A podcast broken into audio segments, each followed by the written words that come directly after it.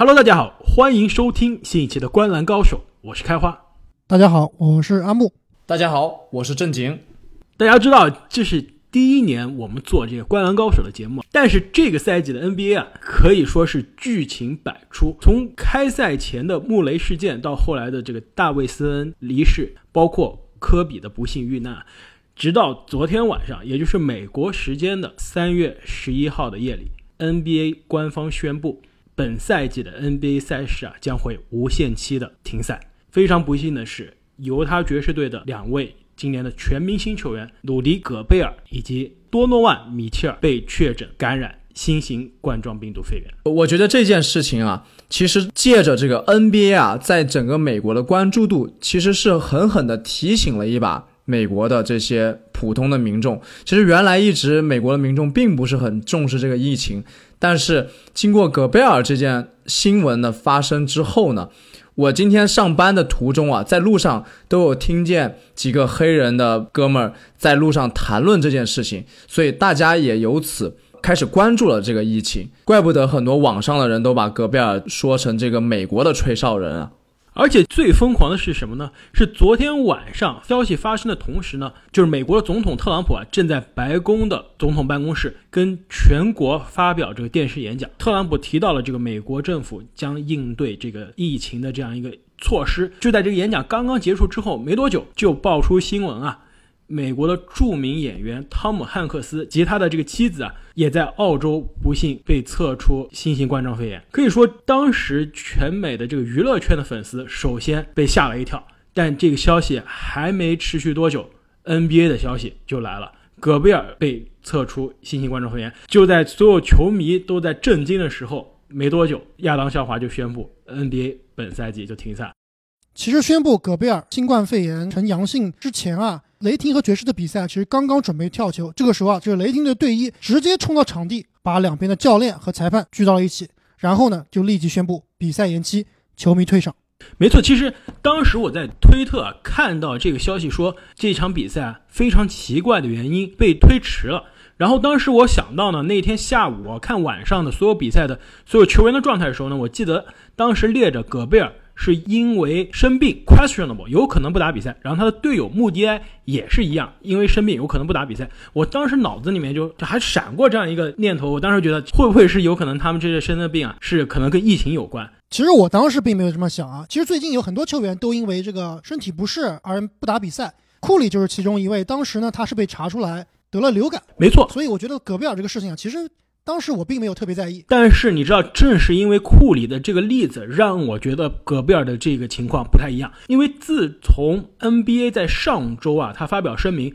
比如说让这个球员跟观众不要击掌。不要接受来自于观众的这个签名的这些笔呀，或者说纪念品。同时，在这些措施之外啊，他们还要求所有有这个类似于流感或者疫情症状的球员，他们都要去先检测是不是有流感。所以库里当时是有这样类似的症状，但是球队立刻就给他测了流感的这样一个情况，所以就立刻排除了他的这个新冠的这样一个疫情的情况。但是戈贝尔和穆迪埃因为生病啊。他们的这个下一场 questionable 的这个状态呢，这个标签已经有了一天之多了，但是没有任何一个官方的消息出来去说，哦，他们只是普通的感冒，或者说只是流感，而不是疫情。但是这个检测按照 NBA 的要求，现在是肯定是做了，所以我当时就觉得，哎，没有。公布消息可能就不是一个好的消息。其实戈贝尔当天啊就没有去球场，也没有参加球队的训练。正像开花你所说啊，他前一天就感觉身体不适了，而且呢前一天也查了流感病毒，被发现并没有，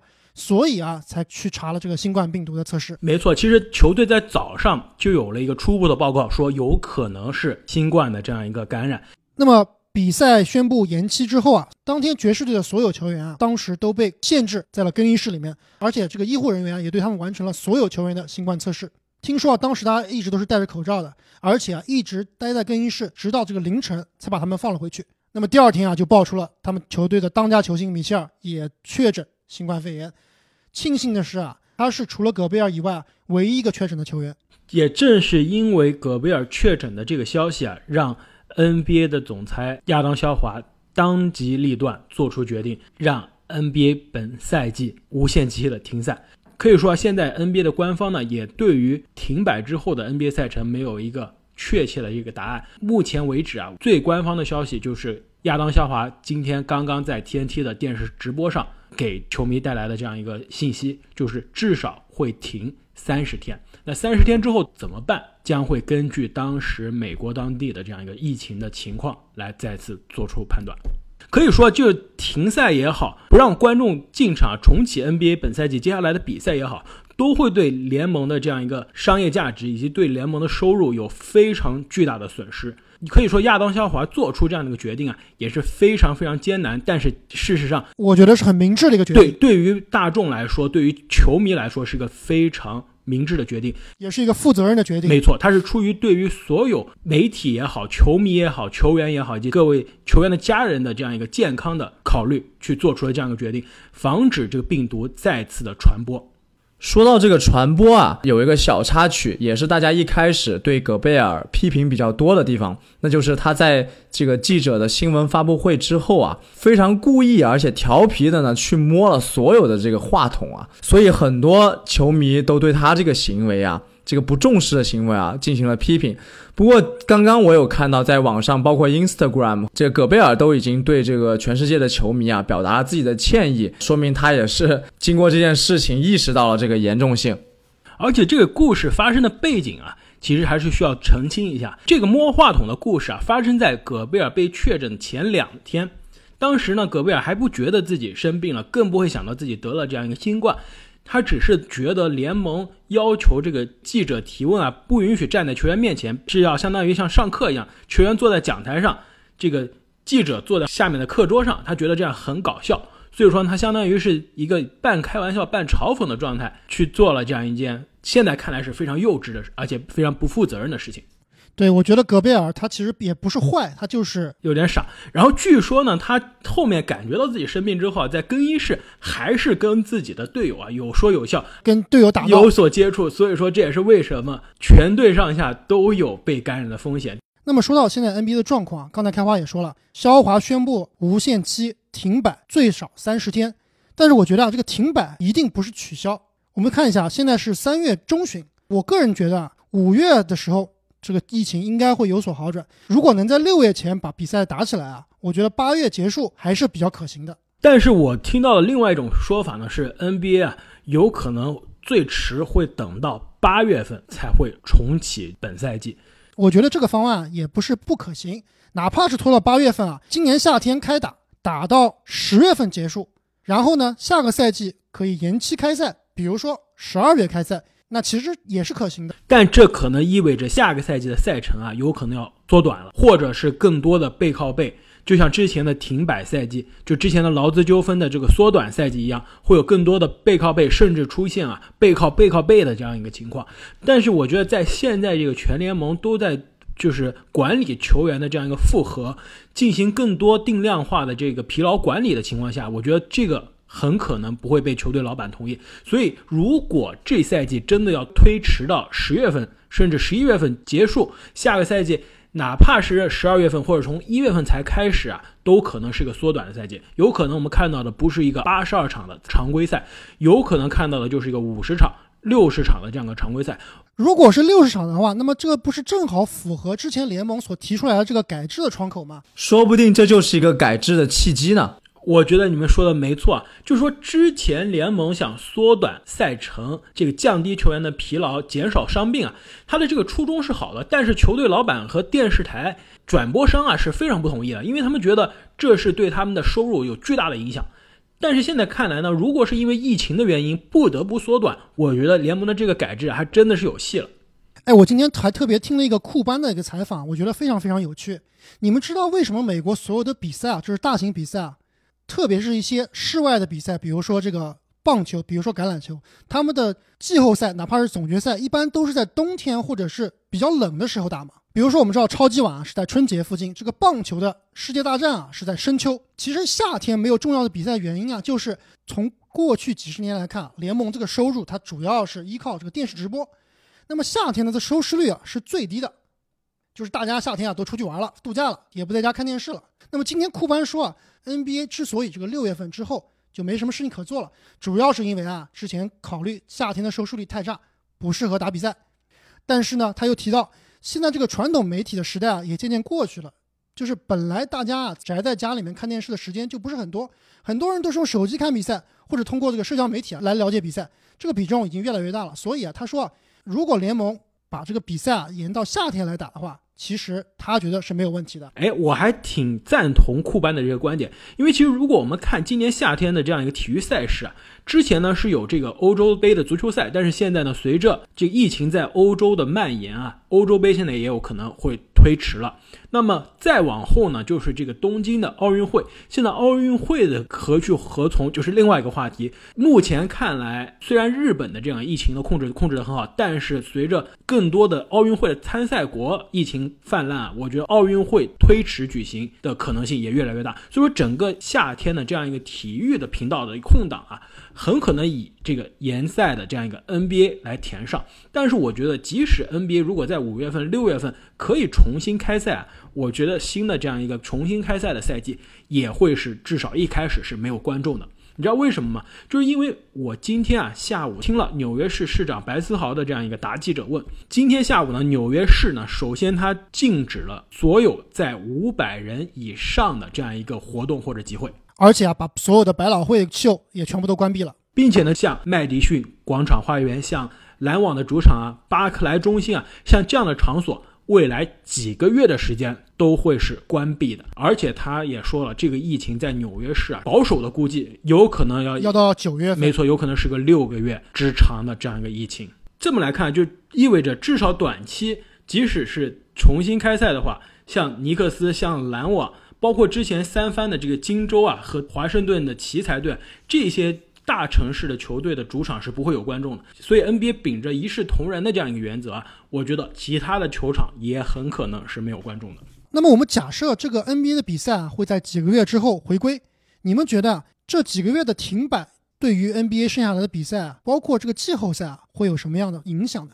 首先我能想到的一个最直接的影响啊，就是关于伤病。因为有很多这个短期受伤的球员啊，他可能呢会得到一段缓冲和休息的时间，说不定可以赶在这个停摆之后重返赛场。没错，比如说这个魔术队的埃塞克，包括这个七六人队的这个西蒙斯呀，还有这个开拓者的纽基奇，都很可能在 NBA 重新开赛的时候啊就回到球场了。而且啊，我觉得你们忘了最最重要的一个人，而且这个人的回归啊，可能会改变联盟整个季后赛的走势。这个人就是死神杜兰特。没错，其实我们之前基本上没有考虑过杜兰特这个赛季回归的可能性，而且他自己呢，也是基本上默认了。这个赛季他基本上不会重返球场，但是这个赛季如果要一直到九月份甚至十月份结束的话，那杜兰特的回归基本上是一个确定的这样一个状态。有些球迷啊可能觉得不太可信，觉得杜兰特伤这么大，今年是肯定回不来的。如果你最近密切关注了杜兰特的社交账号啊。他目前的训练状态啊，看起来还是非常非常不错的。没错啊，我看到他那个体前大变向，其实非常流畅啊，而且他已经开始扣篮了。没错，而且你们千万别忘了，他其实本来已经报名要参加今年夏天的奥运会了。意思就是说，八月份他其实是已经有能力参加这种高对抗的比赛了。那说到篮网的球队老大愿意从伤病中复出的话，那很可能篮网的另外一个受伤的球员，他的伤也会好了。这么一看啊，本来篮网可能是大家考虑在下赛季啊能有所作为的，那么这个时间线啊，好像一下子就提到了这个赛季来。没错，本来我们觉得篮网进了季后赛肯定是一轮游，现在篮网如果真的是全员健康进入季后赛的话，很可能是一个黑八的奇迹。那你说东部的前几支球队会不会争相礼让东部第一呢？我觉得雄鹿已经跑不掉了，他应该绕不出来了。所以现在字母哥啊心里面真的是，那真的是慌的一逼。哎呦，但是我觉得其实还好吧。作为这个去年的 MVP，字母哥应该是现在睥睨全联盟，谁回来他应该都不带怕的。其实还有一个大影响，我觉得我们现在讨论的还不够多，但是这个对于未来的 NBA 的影响可能是更大。那就是今天呢，美国的 NCAA 也宣布啊，NCAA 的这个疯狂三月的这个锦标赛是取消了。就说 NCAA 用的词是取消，而不是延期。而不是推迟，没错。所以说，这就意味着我们现在在 NCAA 打球的这些大学球员，他们很可能，如果他们是决定参加 NBA 选秀的话，那他们很可能在大学生涯是没有打任何一个这个像样的这样一个锦标赛的比赛，就要来 NBA 了。其实对于很多对于选秀模棱两可的这样一个球员来说，他们很可能选择重回学校。再待一年，明年打完 NCAA 的锦标赛，让自己的身价变得更高，让自己入选的可能性更大，再重新进入 NBA 的选秀，那是不是你们觉得啊，意味着本届的这样一个进入 NBA 选秀的这些大学球员的质量会有所下降呢？至少我觉得数量会变少。那勇士不是血亏？没错，所以我觉得对于这些这赛季战绩不太好，现在拿着高顺位乐透签的球队来说啊，是非常糟糕的一个局面，很尴尬的局面。而且对于勇士这样的一个可以说不是在重建阶段的这样一个球队啊，他们很可能是想把手上的这样一个高顺位的选秀权交易掉。但这样的这样一个状态，如果全联盟都意识到的话，那他手上这个选秀签的这样一个交易价值啊，也会大打折扣。不过我又突然想到啊，这次突如其来的停摆，可能对联盟中的这些老将们也会产生很大的影响。比如说詹姆斯。他打了一个赛季都非常的猛，但是现在正好得到了一个休息的机会，说不定回来以后啊，能延续这样的状态，一直到季后赛。但是我觉得换一个角度来说呢，对于这些年纪比较大的球员来说，也不一定是一件好事。就比如说像保罗这样的球员，他一整个赛季其实状态维持的很好，而且是渐入佳境，现在眼看就可以带着这个非常好的状态进入到季后赛了。但是，一旦休息了，而且这休息时间还不确定，有可能一个月，有可能两个月。如果这个训练的状态、比赛状态跟不上，很有可能他之前的这样一个状态维持啊，就白费了。其实说老将啊，昨天其实还有另外一个被大家有点忽视的插曲，就是啊，如果这个赛季就此结束的话，那么文斯卡特昨天就打了他辉煌的职业生涯的最后一场比赛，进了职业生涯的最后一个三分球。没错，其实当时啊是在这个加时赛里面，当时是胜负已定了。教练呢也意识到，也许啊这就是卡特最后一次出场的机会了。因为那个时候这个 NBA 停赛的消息啊已经出来了。没错，当时卡特呢在最后还剩下半分钟的时候披挂出场，而且啊命中了最后一记三分。赛后的新闻发布会上，记者也问他，这有可能就是你职业生涯的最后一场比赛了，你有什么感想啊？那么卡特呢当时就回答说，如果真的是这样的话呢，我也是可以接受的，但是呢。我会想念这个比赛的。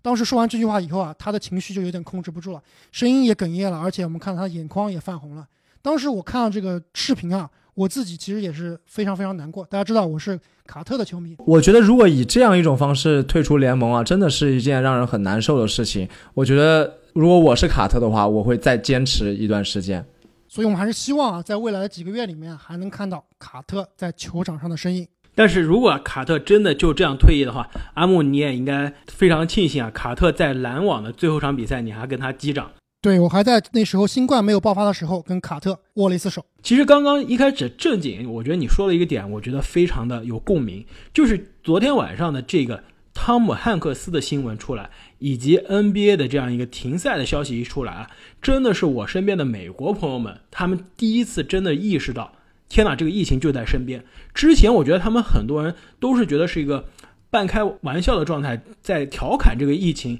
满不在乎。没错，只是一个新闻，只是一个数字。因为之前呢，美国也恐慌过埃博拉病毒，也恐慌过之前的禽流感或者说猪流感，但是事实上这些疫情在美国都没有真正的大规模的传播开，所以他们觉得这个跟之前的没有什么区别。但是真的是这两个新闻，昨天晚上可以说是手牵手同时发生在身边了。它影响到了美国人民他们真正关心的事情，一个是娱乐明星，一个是体育赛事，所以他们的生活受到了真正影响。他们关心的事情受到了打击之后，他们才意识到疫情是有多么的严重。所以说，我们今天可以看到身边的很多的超市啊，很多的美美国的民众开始想到去抢购一些食物，去排队买这样一个卫生纸，去对疫情的这样一个。应对啊，做出准备。而且啊，基本上从这件事开始，美国特别是纽约这边很多的公司啊，已经半强制大家在家上班了。但是啊，我觉得美国民众对这个疫情的重视程度还是远远不够的。包括还有很多这个年轻人啊，在举行这种大型的聚会啊，